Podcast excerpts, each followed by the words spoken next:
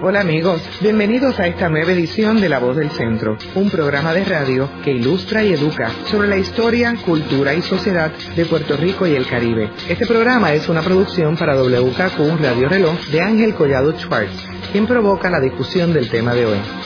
Saludos a todos. El programa de hoy está dedicado a don Ángel Ramos, visionario de las comunicaciones de Puerto Rico y uno de los principales visionarios de las comunicaciones del continente latinoamericano. Don Ángel Ramos fue el fundador de la primera estación de televisión en Puerto Rico, Telemundo, que hoy cumple 50 años.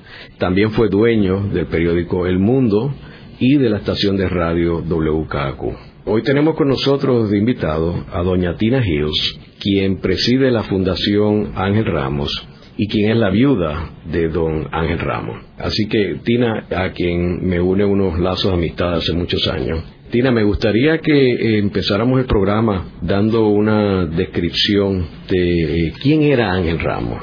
Antes que nada, déjeme darle la gracia por haberme invitado. ¿Quién era Ángel Ramos?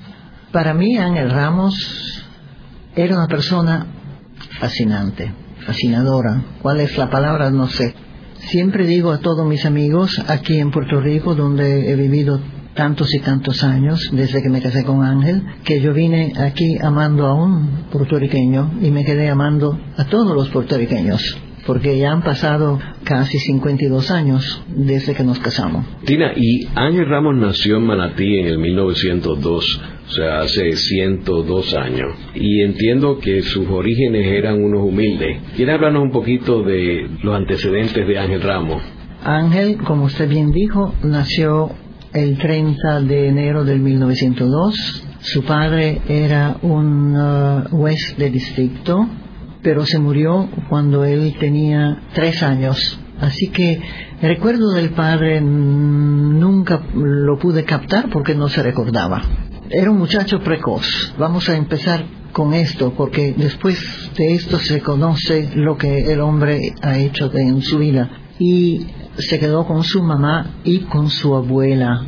Y a los siete años empezó a trabajar en la panadería del tío materno tenía que levantarse bien, bien temprano. Hoy en día lo mismo, la panadería si quieren vender el pan bien fresco y caliente, tienen que levantarse bien temprano para tenerlo para eh, distribuirlos. Pero para un niño debe haber sido algo difícil. Hacer esto, después ir a la casa, lavarse, vestirse y ir a la escuela. Su gran deleite era la escuela. Siempre lo estuvo a los 15 años vino a San Juan para ir a incorporarse y encontrar trabajo. Antes que nada, encontrar trabajo, pero también ir al high school. Aquí. Encontró trabajo, creo, en una imprenta. No recuerdo el nombre y no lo he encontrado en ninguno de los papeles tampoco. A los 18 se encuentra con un anuncio en el periódico El Mundo que había sido fundado por don Romualdo Real un español de las Islas Canarias, el año anterior y tenían empleo en la prensa como también redactor de pruebas. Lo aceptaron y consiguió el trabajo en la prensa y toda su vida él siempre las fiestas navideñas en el periódico la tenía en la prensa. Era su debilidad con estos hombres, que sabía lo que tenía que trabajar con las tintas y, todos los demás, y la maquinaria y todos. Pero después enseguida lo pasaron a corrector de prueba. Porque él tenía una ansiedad de aprender y superarse. Y creo que el nombre era Bozo. El señor Bozo era el administrador del mundo de entonces. Recuérdense que era el principio. Y lo tomó y lo estaba bien mirando el talento del muchacho que, que hacía esto, que era rápido, que bueno, él tenía una mente fabulosa que Dios le dio esa mente que era de memoria, de aprendizaje, de todo, era un muchacho bien listo. Así que le dio también la oportunidad de incorporarse a su departamento de administración. El señor Bozo, recuérdense que estos son los, los años de high school, son 18 años, son 19 años, y dentro de un año el señor Bozo se enferma. Don Romualdo, viendo la inteligencia de Ángel, lo deja haciendo el trabajo del señor Bozo. El señor Bozo regresa, después se, se, enferma de nuevo, al fin al cabo al año el señor se muere y don Romualdo nunca pensó por segunda vez a quién iba a poner allí. No buscó a nadie, elevó a Ángel, administrador general del mundo y de Puerto Rico Ilustrado, que se había ido, yo creo que Romualdo Real lo fundó eh, dos años antes del mundo, en el 1917, y el mundo en el 1919, a los 22 años lo hizo administrador general, tanto del mundo como también de Puerto Rico Ilustrado. Y allí fue su comienzo. ¿Y cuándo fue que él adquirió el periódico El Mundo, la mayoría de las acciones? La anécdota es muy simpática. Una vez me dijo que don Romualdo, como todos los buenos españoles, pensaba que a los 50 años se iba a retirar y volver a las Islas Canarias. Y Ángel, un día yendo al Banco Popular, donde don uh, Rafael, uh, el abuelo ahora de Richard Carrión, estaba allí y le dijo, don Rafa, mire, he oído algunos rumores que don Romualdo quiere vender el periódico porque quiere retirarse. ¿Usted lo ha oído también? Y el, don Rafa le dijo, sí, yo también lo he oído. Entonces Ángel dice, bueno, yo tengo un plan, pero necesito que usted me haga el primer préstamo. Recuérdese que eh, ahora cuando hablamos de varios millares de dólares es nada. Ah, hoy en día se habla nada más que de millones y que sé yo qué, que sé yo cuánto. Así que hay, eso fue en 1929 que empezaron todo, todo esto. Entonces Ángel le dijo, si yo voy donde el señor Romualdo Real, don Romualdo lo llamaba, y él me dice que sí, con la propuesta que yo y Colvidal, porque Colvidal era un gran director del periódico, con mucha más edad que Ángel, pero era un gran escritor y su pluma valía muchísimo en la redacción de un periódico. Así Ángel le dijo, si yo voy donde Cole, uno se llamaba Ramos, eh, Cole llamaba Ángel Ramos, nunca se llamaron Ángel y Juan, era siempre Cole y Ramos. Entonces, le dijo, y si él me dice que sí, usted me da el pronto pago para el contrato. Y don Rafa le dice, ¿de cuánto se está hablando, muchacho? Y el otro le dice, por lo menos 25 mil dólares. Es simpático, ¿no? Y se lo dio. No, él fue don, donde Romualdo y dijo, mire, don Romualdo, yo oí allí que, que usted quiere retirarse, que quiere vender el periódico. Y don Romualdo le dice, sí. Y entonces dice, don Romualdo, ¿Y por qué no a mí y a Cole? Hacemos una breve pausa y luego continuamos con La Voz del Centro por WKQ Radio Reloj.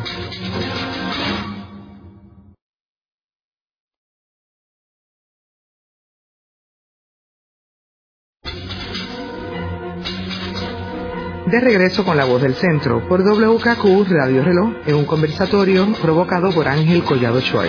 Continuamos con el programa dedicado a don Ángel Ramos, visionario de las comunicaciones de Puerto Rico y Latinoamérica. Hoy con nuestra invitada, doña Tina Hills. Tina, estábamos hablando de la adquisición de Ángel Ramos del periódico El Mundo con el préstamo del Banco Popular y los 25 mil dólares y estabas hablando de las destrezas de Ángel Ramos en términos de los números. Sí. Y él le presentó su propuesta a don Romualdo.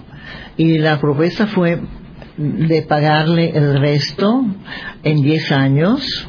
Don Romualdo hubiese recibido, por ejemplo, recibía sus dividendos en todas las acciones, menos las que significaban los 25 mil dólares ¿no? de, de adelantado. Y todos los años iba a retirar más acciones. Así que eso tomó 10 años. Él adoraba y tenía una gratitud inmensa hacia don Romualdo y propuso a su socio Colvidal mantener a don Romualdo presidente de las compañías por los 10 años.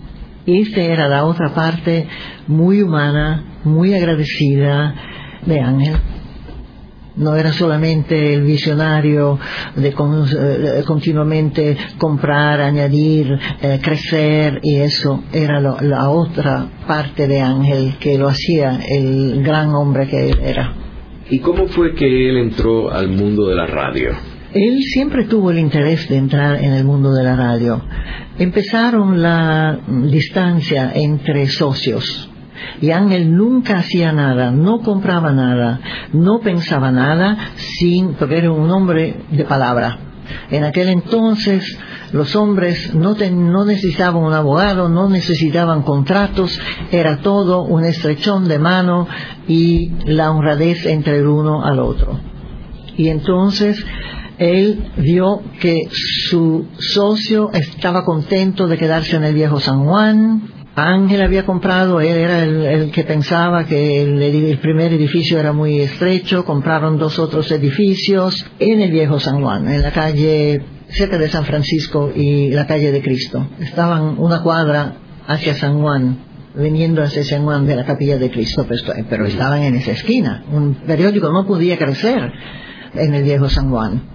Así que él eh, empezaba a comprar propiedades, compraba lugares como en la parada 23 para tener eh, puesto, para tener las guaguas del periódico, del periódico. Y el otro no creía en nada de eso, y no creía en expansión, no creía en radio, no creía que estaban lo más bien porque el, periódico estaba creciendo, estaba ganando muchísimo dinero y Colvidal estaba muy contento con eso. Y en el 1946 Ángel decidió o comprarlo o comprar la parte de Colvidal o vendérsela a Colvidal porque encontraba que había un escollo allí muy grande. Y cuando fue donde Colvidal le dijo, Col, ¿a usted me compra o yo lo compro? Eso nunca me lo dijo Ángel, pero habiéndolo después conocido y habiéndolo visto en acción durante nuestros 10 años de matrimonio, que empezó con la radio, empezó con la televisión y todo eso, y doblaje también, porque era punto de orgullo para él demostrar el talento de su gente aquí en Puerto Rico que podían hacer un trabajo de doblaje mejor que México, mejor que Colombia y eh, así fue. Así que se separaron, pero yo siempre pensé que Col Vidal era seguro que Ángel al año hubiese ido donde él y haberle dicho, Col, lo siento muchísimo, yo no puedo con, el periódico o, o, estoy fallando y eso y lo otro. En lugar, todo cambió el crecimiento más grande vino en aquel momento, porque él se movió hacia radio. Los periódicos, hubo un momento cuando los periódicos podían tener radio y televisión. Fue un periodo, un periodo corto. Y después la FCC aceptó que lo que ya lo tenían podía ser grandfather, no sé cómo se dice en español, eh, grandfather din. Y así estuvimos contentos que eso sucedió en los tiempos que él, hizo todas esas cosas. Entonces, ¿en qué año fue que él adquirió WKQ? Yo estoy tratando de ver eh, documentos y files y eso para ver exactamente, porque la KQ vino después que él compró. Primero él compró una estación, no compró la estación, fue desde un principio. En el 1947 empezó los trámites para adquirir, para empezar una estación de radio. Él quería una estación de radio que fuese como la New York Times, que tiene una de sinfonía. Entonces, al año se dio cuenta que no era lo que los radiodientes querían en Puerto Rico. Entonces no podía comprar una segunda estación. De allí tuvo que moverse para adquirir la mejor posición en el cuadrante y compró la WNIW, WNIL, que creo era del, no me recuerdo el nombre del dueño. Y después de esa, para mejorarla aún, compró la WIAC de Doña Barca, la viuda de Barca, que fue mi primera amiga puertorriqueña, que la conocí cuando ellos estaban a, hacer los contratos, las negociaciones para comprar la estación, y la conocí. Era una persona fabulosa, doña la señora Barca. De allí vino la WKQ que sale en venta y Ángel estaba listo. Así que fue la cuarta estación de radio que él compró. Y me imagino que el WKQ debe haber sido en los primeros años de los 50. Él tenía el edificio de la WIAC, se quedó con ese porque don Tomás Muñiz, Ah, Tomás Muñiz, sí, sí, Tommy él Muñiz. era El papá de Tommy Muñiz. él era socio con la señora Barca, pero ella la predominante eh, accionista de la estación. Pero Ángel se quedó con el edificio. Después rehizo, remodeló todo el edificio de WKQ que estaba en una esquina de la Ponce de León. Y me recuerdo a visitar cuando estaban, no muchacho, mira que esa madera aquí no me gusta, no tiene el... Era un perfeccionista. Ángel hubiese sido un grande arquitecto porque le encantaba, bueno, todo. Era interesado en todas las cosas más detalladas de un edificio y así que la WKQ, dándole a usted la contestación sobre lo que me preguntó, cuándo la compró, debe haber sido el 53 o 54. ¿Y él, él le gustaba la radio tanto como la prensa o siempre tenía No, predilección? no, no, no, no. La- su grande amor, yo tengo que decir que el gran amor de la vida de Ángel fue su periódico, el periódico. Luego de la pausa continuamos con La Voz del Centro por WKQ Radio Reloj.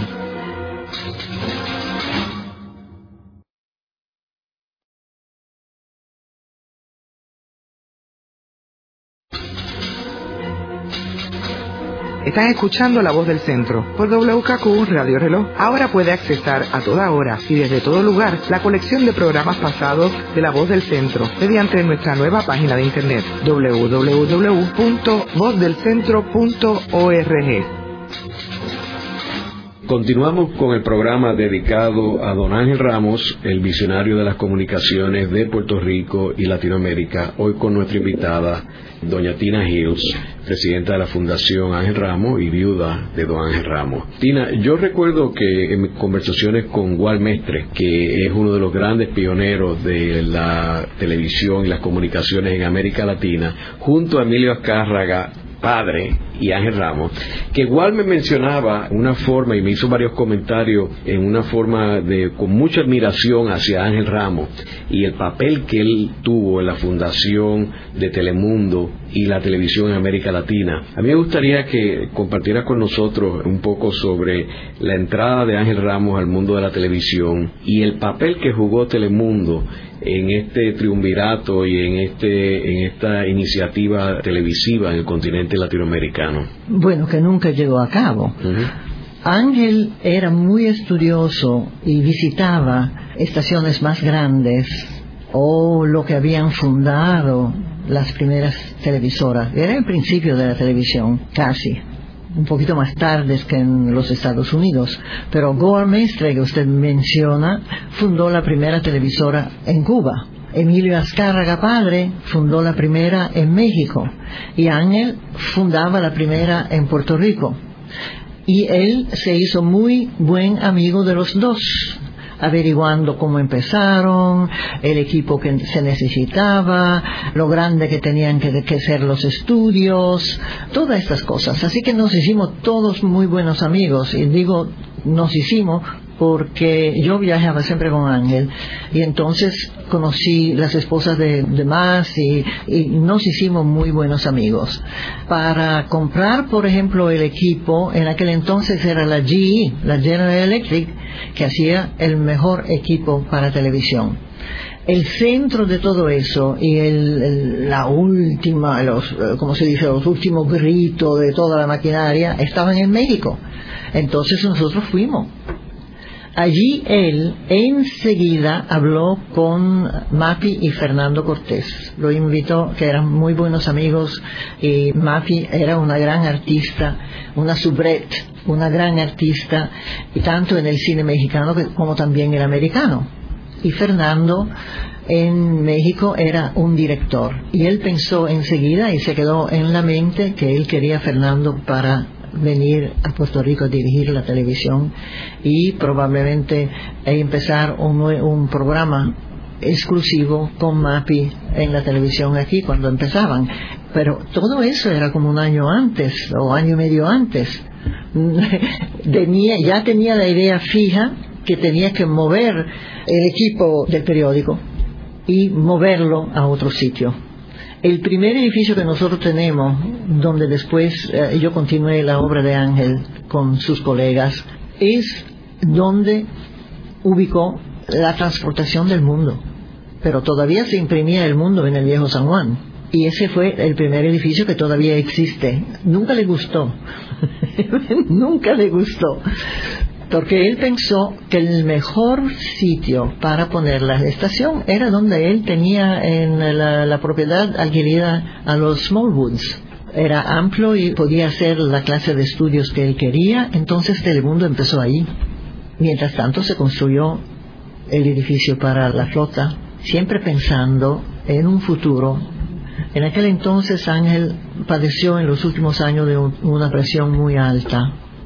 Entonces él tenía una prisa de esta espantosa para terminar todo, para ver que las cosas estaban hechas como él la, quería, y la hicimos. Para beneficio de nuestros radioescuchas, quiero mencionar que estas tres propiedades, que son este, el Mundo, Cacu Radio y Telemundo, estaban ubicadas, el Mundo, el Viejo San Juan, al frente donde está hoy una librería Cronopio, cerca de la Plaza de Armas. El Cacu Radio está ubicado cerca donde está hoy Fine Arts, en Miramar, en la avenida Ponce de León.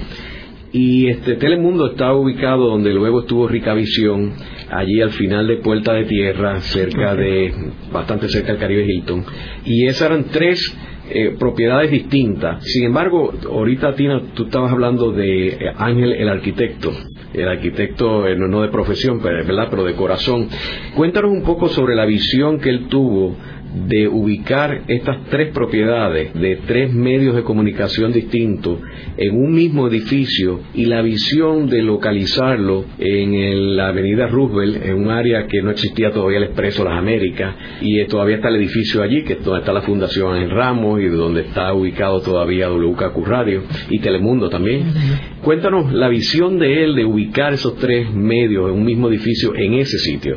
Eso fue el gran sueño de su vida dejó, imagínense ustedes, que después de empezar estos cinco años o seis años fueron de una intensidad horrible, yo diría, pero de poner todo, todo, todo, todo en su sitio. Cuando él supo que el centro de San Juan hubiese sido Atorrey, enseguida empezó a buscar terreno en Atorrey. El primero fue lo que yo le dije anteriormente, lo del tren que había allí, la estación de los trenes que el gobierno estaba vendiendo. Y él lo pensó muchísimo, pero notó o pensó que eventualmente el tráfico hubiese sido lo que es hoy. Era un visionario y él pensó que un edificio allí para periódico no hubiese, hubiese tenido el mismo problema que en el viejo San Juan para salir con la flota, con el periódico y eso el otro. No era el sitio. Entonces fue donde su queridísimo amigo don Rafa al Banco Popular y habló con don Rafa y su hijo y les dijo, miren, el centro va a ser allí y hay un edificio allí para el banco que ustedes quieren construir. Cómprenlo. Porque no era para él, pero entonces empezó a comprar donde estamos. Nosotros construimos y él tenía ya todos los planes hechos para el periódico y para la televisión, los estudios, todo, todo, todo. En breve continuaremos con la voz del centro por WKQ Radio Reloj.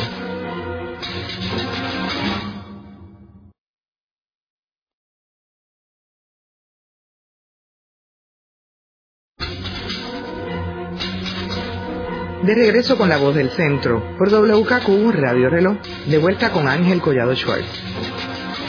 Continuamos con el programa de hoy dedicado a Ángel Ramos, visionario de las comunicaciones en Puerto Rico y en Latinoamérica. Hoy con nuestra invitada Tina Hills, presidenta de la Fundación Ángel Ramos y viuda de don Ángel Ramos. Tina, eh, estábamos hablando sobre las contribuciones que ha hecho y que hizo Ángel Ramos al mundo de las comunicaciones en Puerto Rico, pero también he conocido las contribuciones que él hizo al mundo cultural de Puerto Rico, en específico al mundo de la ópera, donde el periódico El Mundo traía el Metropolitan Opera House a Puerto Rico y de hecho nunca ha vuelto a regresar como compañía desde que el mundo la traía. Háblanos un poco sobre por qué Ángel Ramos, una persona autodidacta, una persona que no estuvo en universidad, desarrolló este amor por la ópera y qué lo llevó a él a tratar de ayudar a mejorar el nivel cultural de Puerto Rico.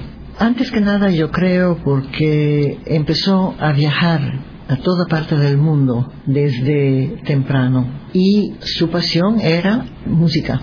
Fue a los mejores teatros de ópera en todo el mundo, no solamente en Italia, en Alemania, pero también a través de la América Latina. Era, por ejemplo, yo, yo después de muerto Ángel, me encontré con uh, lo que el mundo había escrito cuando se murió Carlos Gardel. Y él quería también en una forma u otra traer lo mejor a su tierra para que los jóvenes que querían hacer esta misma carrera, no solamente lo ayudaba, ¿eh? pero eh, también que se superaran. Y entonces eh, de allí eh, vino lo de traer aquí, no creo que fue exactamente el Metropolitan Opera que venía aquí, pero sí los cantantes del Metropolitan Opera con otro manager y conductores también del Metropolitan. Por cuatro años consecutivos lo hizo en el teatro de la Universidad de Puerto Rico. Él estaba muy al tanto del talento que estaba surgiendo en este campo de arte en Puerto Rico. Sabía de los artistas de antemano. Cuando alguien vino donde él para venderle un campeche, enseguida lo compró, pero no para él, para donarlo al primer museo de la Universidad de Puerto Rico. Así que con estas acciones que él hacía, uno puede ver su gran interés y por qué fundó la fundación. Ayudó muchísimo, muchísimos estudiantes, ayudó muchísimo a su familia, su segunda familia, los medio hermanos, la familia de los medio hermanos, pero la que unió esta familia fui yo porque yo vengo de una familia muy unida, muy unida, y me, gustaba conocerlo a todos. Y uno, el doctor Casellas, que era su medio hermano, Ramos Casellas, era médico y venía todos los domingos a almorzar a casa. Y era para mí un placer inmenso ver dos hermanos que no se veían, porque por la diferencia de edad, por muchos años, que se reunieron, se ataron. Es importante para mí. La cosa familiar, el calor humano, empieza todo en casa. Tina, en términos de mundo político en Puerto Rico, Ángel Ramos dirigiendo tres medios de comunicación y particularmente el medio de la prensa, que era tan importante en los 50, en los 40, tiene que por definición haber tenido diferencias de opiniones con el gobierno de Puerto Rico, particularmente con Luis Muñoz Marín y el Partido Popular en los 50. Háblanos un poco sobre esta relación que él tenía con Muñoz, que eran dos personajes contemporáneos, fuertes los dos, visionarios los dos, opinionados los dos. ¿Cómo era esa relación que yo asumo que tiene que haber habido una de conflicto y de respeto, las dos cosas? Esto existió. Ángel admiraba a Muñoz en una forma como no ha admirado otro hombre por lo que hizo para Puerto Rico, para lo que hizo para los puertorriqueños. Lo admiró también por el talento joven con el cual él se rodeó. Y Ángel conocía cada uno de ellos y eran amigos íntimos, venían a casa y de vez en cuando eran batallas porque no estaban contentos con, especialmente con la columna de Combas Guerra en aquel entonces, o otros columnistas, o probablemente alguno de los editoriales que venían. Ángel siempre creyó no solamente en la completa libertad de prensa en un país democrático como el nuestro, pero también que como se dice en los Estados Unidos, la prensa es el cuarto poder. Nuestro pueblo tiene el derecho de saber lo que hace su gobierno. Si las cosas andan mal, tiene que reportarlo, pero no con malicia y no con odios y no con muchas de las cosas que estamos viendo en el campo de las comunicaciones hoy en día. Yo, yo, yo no creo que Ángel hubiese resistido los tiempos modernos. Y en términos de su relación personal con Muñoz, ¿cómo era? Estupenda, pero no siempre, ¿eh? porque cuando eh, Muñoz veía o había algo contra el gobierno, que se yo, entonces no se veían. Después creo que era doña Inés que me llamaba, Tina, ¿por qué no viene a, tomar un té? ¿Y por qué esto? Entonces, eh, pero se admiraron, se respetaron muchísimo. Ángel siempre me decía, Tina, sí Muñoz necesita un voto para ganar las elecciones, este voto es el mío. Yo no creo que puedo decir nada más importante o del cariño o afecto o admiración que Ángel le tenía a Muñoz. Tina, entiendo yo que en la casa de ustedes habían una especie de reuniones que iban muchas personas del país, importantes, intelectuales, ¿Quiere compartir alguna, alguna? Sí, eran tiempos, eran tiempos fabulosos. Ángel siempre creyó, antes que nada, somos puertorriqueños, que podemos tener distintos ideales, que podemos ser estar en el mismo la misma vía de, trabajo o lo que sea y, y, no vernos o no estar de acuerdo en lo que estamos haciendo pero que fundamentalmente somos puertorriqueños y como puertorriqueños eran, yo las llamaba, porque todo el mundo me había dicho de las tertulias antiguas, especialmente en Ponce, y yo la nuestra la llamaba lo mismo. Allí en casa nosotros teníamos a Muñoz como teníamos al mismo Ferré presente o los otros y él lo hizo en el trabajo también. Recuérdense que en el mundo trabajó Correger, un gran, gran escritor y una gran persona. Nunca habló de su porque esa uno no puede tener un, periódico y demostrar qué línea política uno tiene. Eso no es el menester de un publisher. Y solamente cuando él vio, cuando se reunieron aquí los uh, gobernadores, por primera vez que hubo aquí una reunión de gobernadores, que Ángel puso una página en inglés para ellos, para decir un poquito lo que era Puerto Rico, que sé yo, que sé yo cuánto, y allí admitió que él veía con mucho ánimo y la estabilidad. El día siguiente Correget fue donde él y dijo, Ángel, yo no puedo trabajar aquí más. Y Ángel le dijo, hijo, yo veo lo mismo, yo creo lo mismo, tú tienes razón. Pero eran cosas de amistad. Porque uno puede tener un montón de hijos y cada uno es distinto, pero el amor patrio, el amor de su tierra, eso se queda para siempre, no hay diferencia. A mí me encantaban esas reuniones, tengo que decirle que aprendí muchísimo.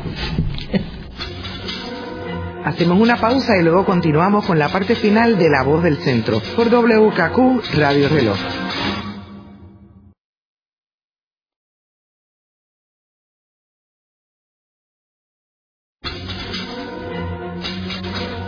Están escuchando La Voz del Centro por WKQ Radio Reloj. Le invitamos a visitarnos a nuestra nueva página web donde encontrará la colección de los programas pasados y también por donde puede hacernos llegar un mensaje con sus comentarios y sugerencias a este programa. Busque en la red www.vozdelcentro.org. De regreso a esta interesante discusión con Ángel Collado Schwartz. Continuamos con el programa dedicado a Ángel Ramos, visionario de las comunicaciones de Puerto Rico y Latinoamérica. Hoy con nuestra invitada Tina Hills, presidenta de la Fundación Ángel Ramos y viuda de Ángel Ramos. Tina, me gustaría que habláramos un poco sobre Ángel Ramos, el ser humano. ¿Cómo era él? Este, hablaste de que era una persona apasionada. Háblanos un poco del humor de él. Ángel era un gran tenista. Le encantaba el deporte en la casa no había piscina, pero había cancha de tenis. Y desde allí era el amor para el deporte, era el amor para la cultura, era el amor del coleccionista, pero más de discos que de cuadros. Nosotros tenemos una colección de disco operático que desafortunadamente con la humedad aquí, los discos viejos, todo se arruinó, grandísima Le encantaba las reuniones en la universidad de los años 50, cuando Benítez, su gran amigo, y mío, y Lulú, que me introdujo a la vida puertorriqueña, le encantaban las, las reuniones en la universidad porque había universidadidad en aquel momento en la Universidad de Puerto Rico, donde, para decirle el sentido de humor también de Ángel, me recuerdo que don Juan Ramón Jiménez recibió el premio Nobel y él vivía aquí en Puerto Rico, en la Universidad de Puerto Rico. Estaba ya viejito y enfermo y no podía ir a recoger su premio. Y le pidió a Jaime Benítez que fuera él a recibirlo.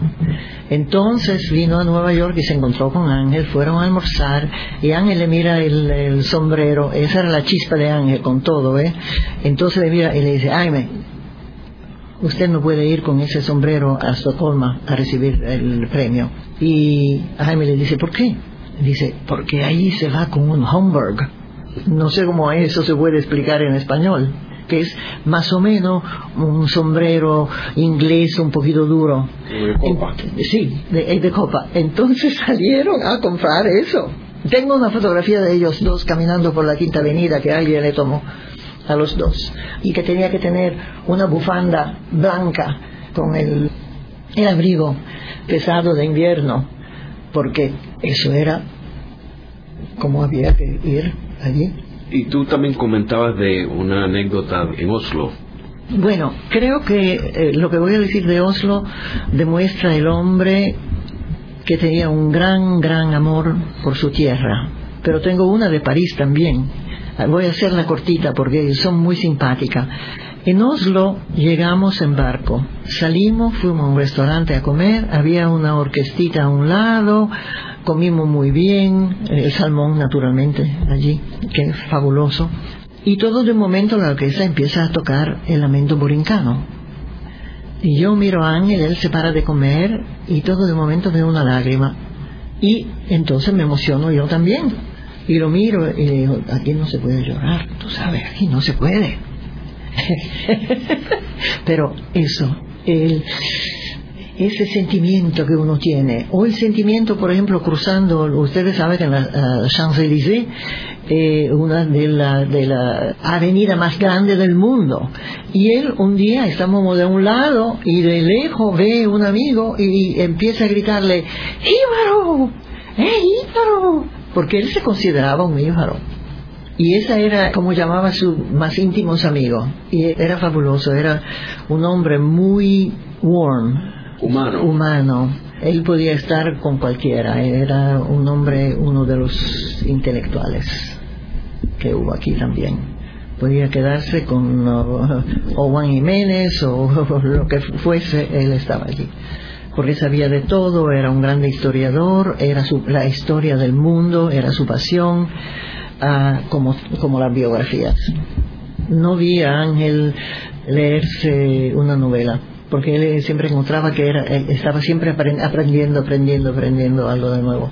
Cuando estábamos haciendo el edificio o pensando en el edificio, fuimos a Portugal a comprar el... Um, él quería que sus hombres en el salón de las máquinas no tenían que tener piso duro, no era para el ruido nada más que era para sus pies. Así que todo aquel piso se hizo de corcho. Tenía que ser algo suave, porque tenían que quedarse de pie todo el día. Ese era Ángel. Ángel siempre pensaba en lo demás. Educó tanto y tantos niños como educó mis hermanas menor. Yo tengo dos hermanas que le, llevo muchísimos años y él la mandó en las mejores escuelas y a mejores universidades. Tina, y eso lo llevó a él a fundar lo que fue después la Fundación El Ramo y en realidad convertirse en, probablemente el primer filántropo de Puerto Rico, ¿verdad? Yo creo que cada uno que hace un bien es un filántropo y él lo pensaba igual. Nunca él pensó ser filántropo. Lo que él añoraba era poder dar y hacer algo para la juventud puertorriqueña, para que se educase lo mejor posible.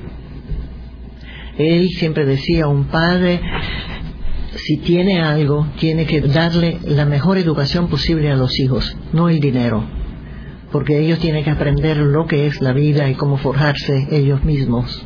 Esos eran sus pensamientos. De allí surgió la fundación. La fundación surgió también porque él amaba muchísimo a los Estados Unidos las libertades en los Estados Unidos, la ascendencia de los pobres hacia la cima, sin que después los ricos de antemano dijesen, no, fulano de tal, tú sabes, no es de nuestra categoría o lo que es, que es una, una mala maña nuestra de los latinos, tanto, no sé aquí, pero pero Italia, de donde yo vine, de Francia, de todo eso, ahí hay segmentos que no se unen y ese no era Ángel.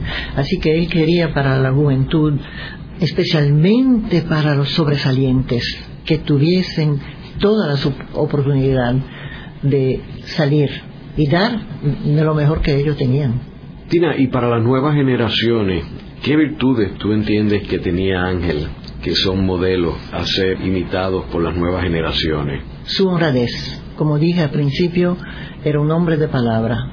Su lealtad, no solamente hacia la familia, pero hacia todos sus amigos. Su dedicación tanto al trabajo, un gran trabajador, y dedicación a las personas que él amaba.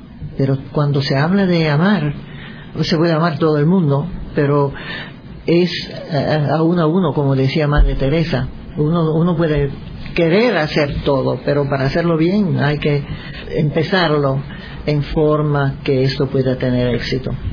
Él muere a una edad temprana, ¿no? ¿Qué edad tenía él? 58 años. Y súbitamente, o sea, no, no... Súbitamente. Acuérdese que yo le dije que él todo lo sabía, porque él si tenía algo, estudiaba a fondo. Y creo que lo dije eh, antes que él tenía la presión alta. Entonces aquí con todas las tensiones, las preocupaciones, el estrés, entonces se le subía. En aquel entonces no, había muy poca medicina, no hay todo lo que hay hoy en día que uno puede, puede regularla o mantenerla a cierto nivel. No existía eso. En el programa de hoy hemos discutido la figura de don Ángel Ramos, un visionario de las comunicaciones en Puerto Rico y América Latina y un verdadero modelo para las nuevas generaciones, un hombre con una disciplina, una visión, una rectitud y con una perseverancia también admirable para las nuevas generaciones, una persona autodidacta, o sea que no terminó sus estudios y de manatí. Y sin embargo, con esos orígenes humildes, llegó a convertirse en una de las principales figuras de América Latina y de las más sofisticadas. En la dirección técnica estuvo Ezequiel Cabán. En la producción, Nidia Suárez. Les hablaron Ángel Collado Schwartz e Isabel Pichardo Maldonado. Les invitamos a sintonizarnos la próxima semana a la misma hora en La Voz del Centro por WKQ Radio Reloj.